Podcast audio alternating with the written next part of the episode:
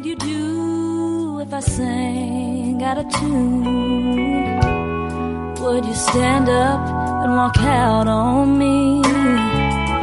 Lend me your ears and I'll sing you a song. I'll try not to sing out of key. Hola a toda nuestra audiencia. Para mí, como siempre, es un verdadero placer compartir experiencias con vosotros.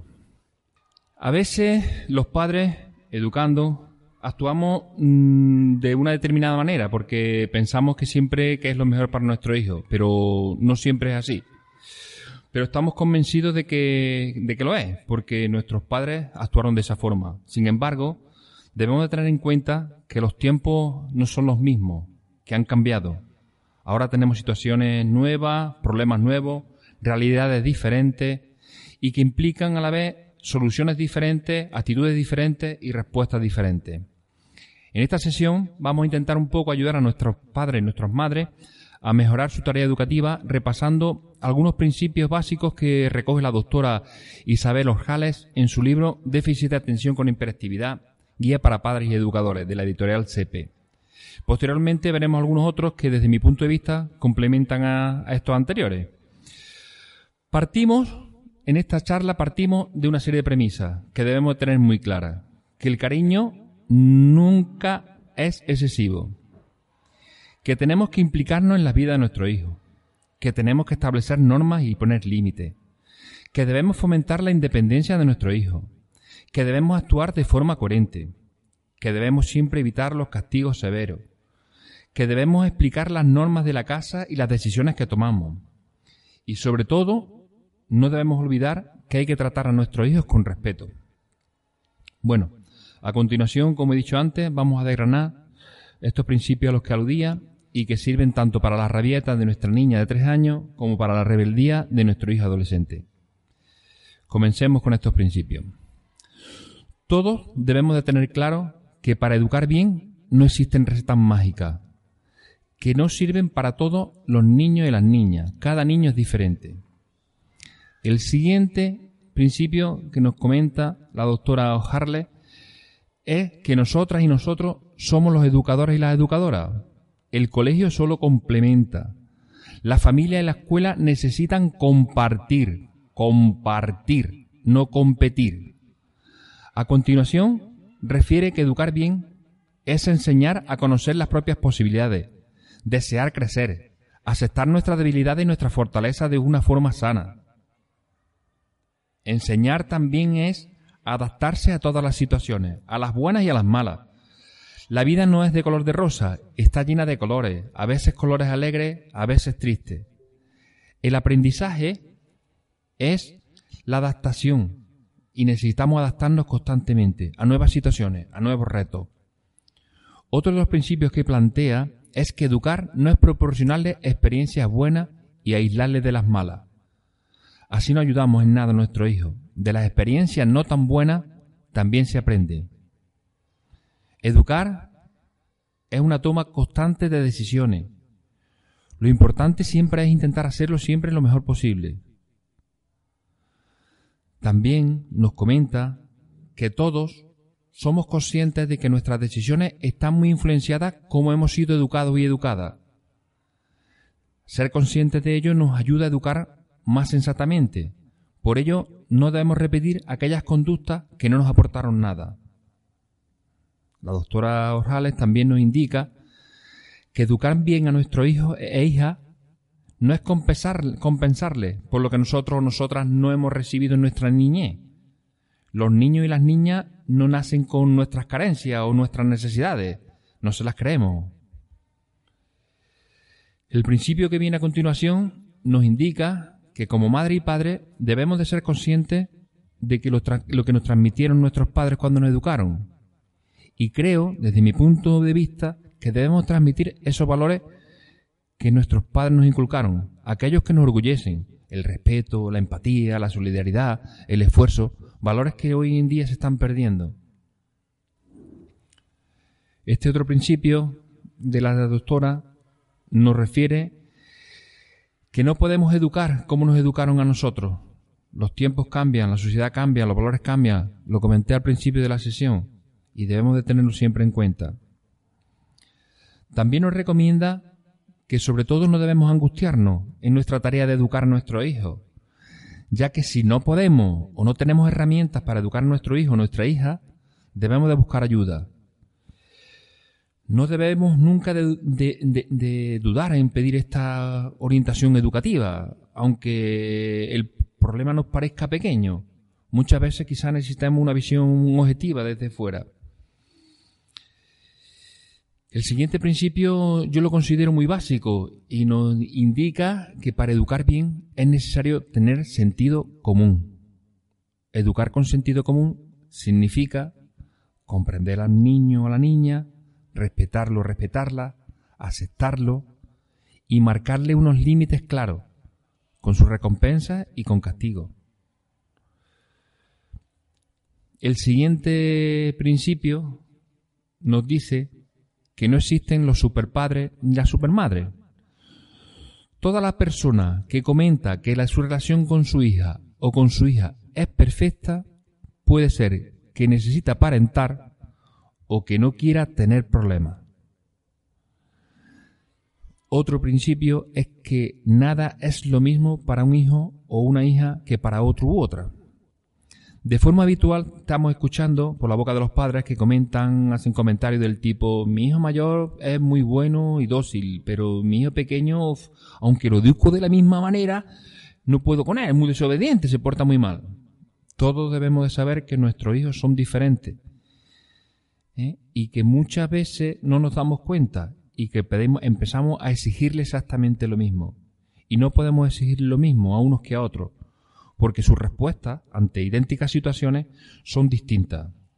Todos los padres que tenemos más de un hijo sabemos que esto es así.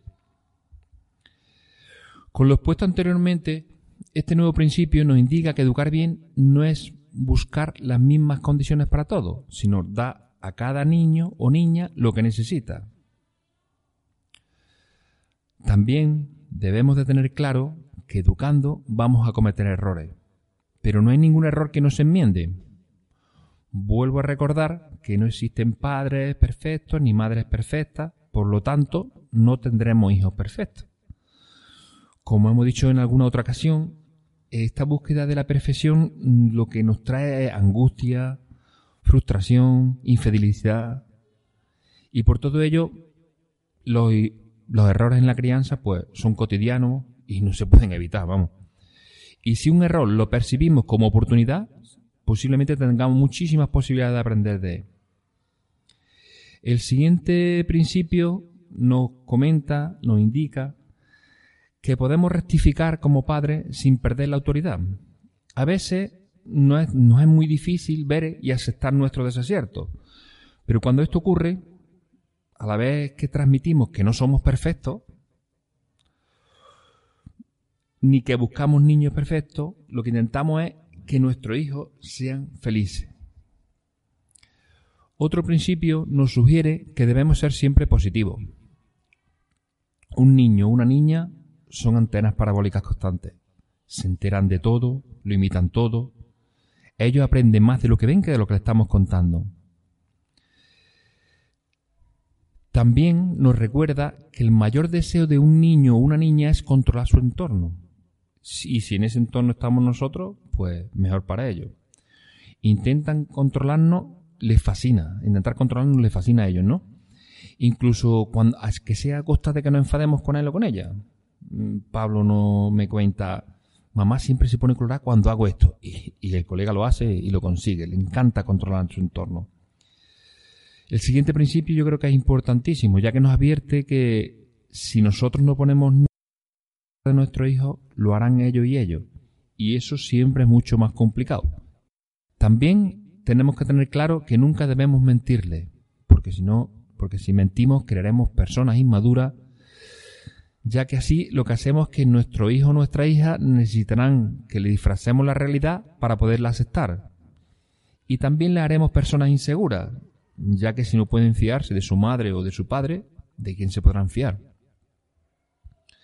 También debemos de explicarles las cosas, casi siempre, y de forma breve, aunque también nos comenta la doctora que a veces los niños y las niñas necesitan un, porque lo digo yo.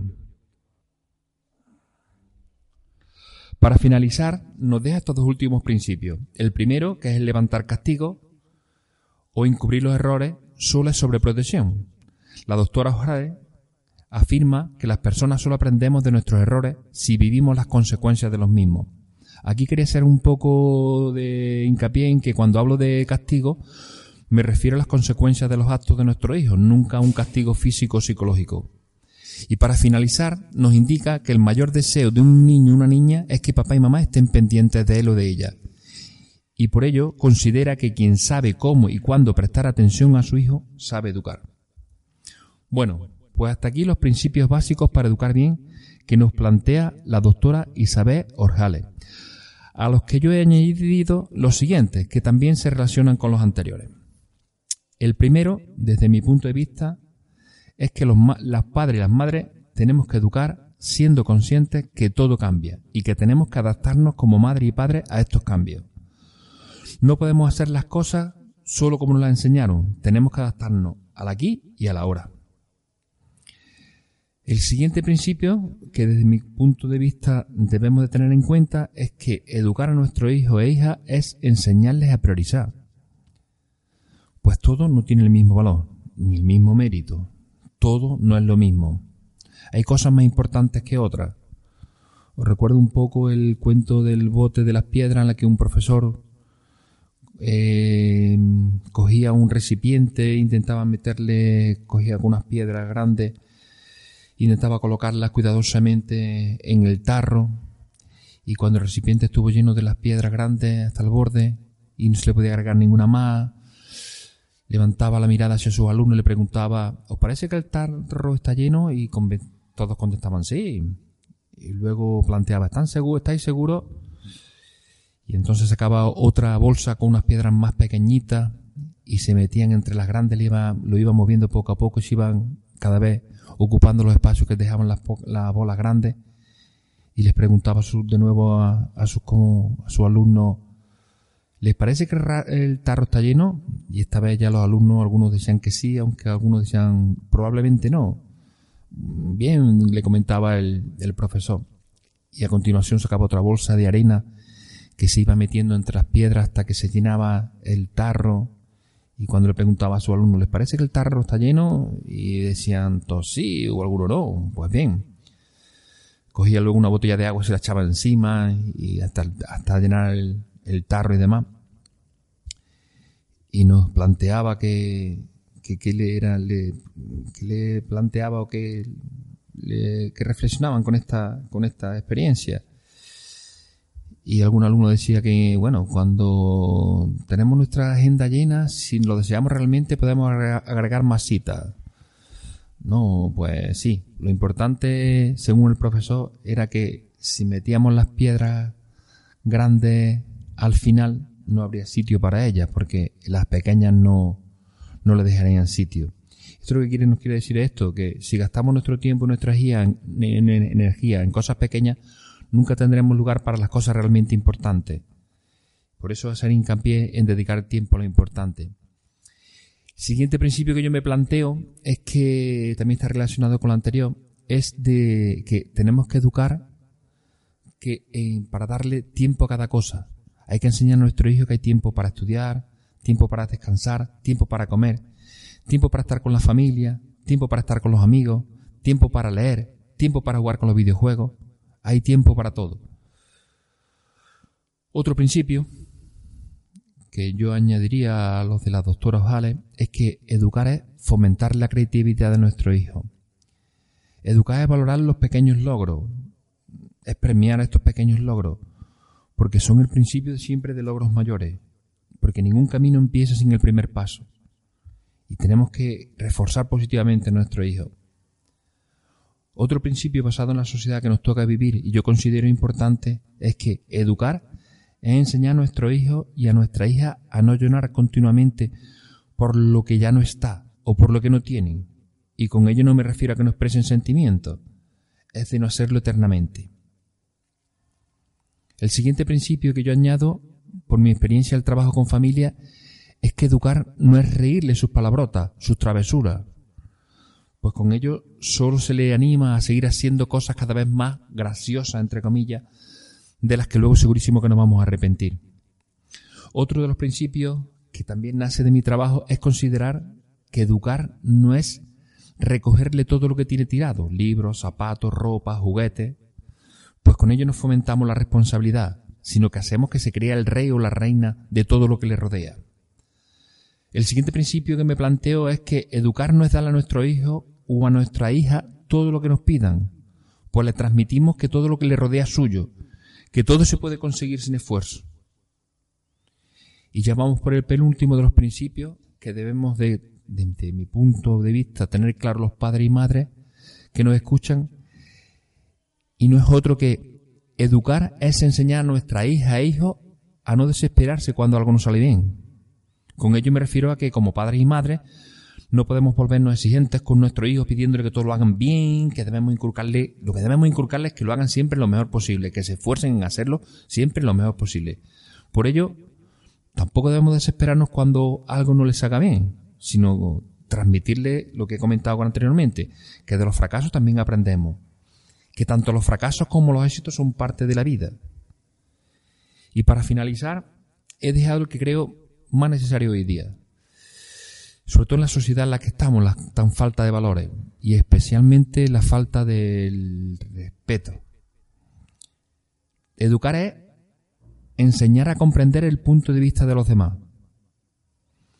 Que no solo el punto de vista de nuestro hijo o nuestra hija es el correcto. Así evitaremos que nuestro hijo o nuestra hija desprecien al que es, vive, piensa o siente diferente. Si queremos una sociedad tolerante, tenemos que fomentar el respeto a los demás y por todo lo que nos rodea. Si no enseñamos a nuestro hijo o nuestra hija a comprender el punto de vista de los demás, estamos enseñando a nuestros hijos a encerrarse en ellos mismos, a no aprender, porque el aprendizaje tiene que ver mucho con la mirada de los demás. Y con esto acabo y nos vemos en el próximo programa. Un saludo a todos.